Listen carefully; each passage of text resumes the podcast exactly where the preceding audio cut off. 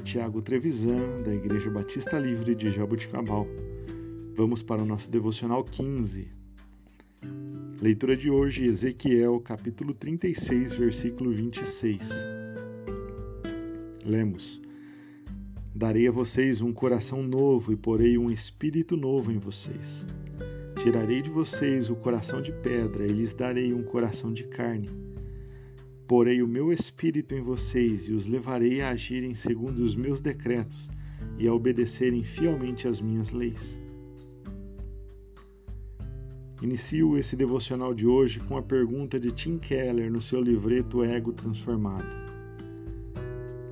Quais são as marcas de um coração radicalmente transformado pela graça de Deus? E eu emendo nessa pergunta do Timothy Keller a minha pergunta de que maneira uma pessoa pode agradar a Deus? Já, já sabemos como indefesos somos diante do pecado, mas estes versículos devem nos encher de esperança. Conforme respondemos à graciosa provisão de perdão e restauração, Deus promete nos dar uma, um coração novo e nos encher com seu espírito para que possamos obedecê-lo.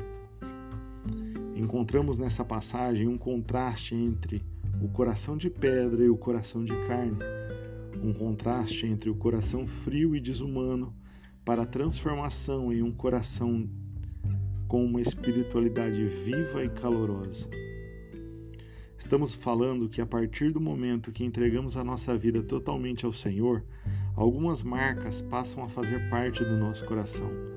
Novos sentimentos, Novas alegrias, novos desejos, novas esperanças começam a fazer parte do nosso viver com Deus.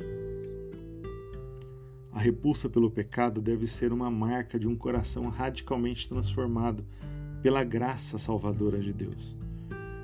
Quando entregamos o nosso coração de pedra a Deus e recebemos um coração novo, transformado alguns comportamentos que faziam parte da nossa vida devem ser deixados de lado. Efésios 4, 28 a 32 nos diz o seguinte: Aquele que furtava, não furte mais, antes trabalhe fazendo algo de útil. Nenhuma palavra torpe saia de sua boca, mas apenas o que for útil para edificar os outros conforme a necessidade, para que se conceda graça aos que te ouvem. Livrem-se de toda amargura, indignação, ira e gritaria. Antes, sejam compassivos uns para com os outros. Perdoem-se mutuamente, assim como Deus nos perdoou em Cristo.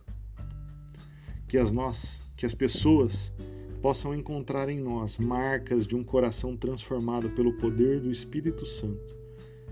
Tudo para a honra e glória do nosso Senhor Jesus. Não se esqueça, Jesus é a solução para qualquer caos que estejamos vivendo. Deus te abençoe.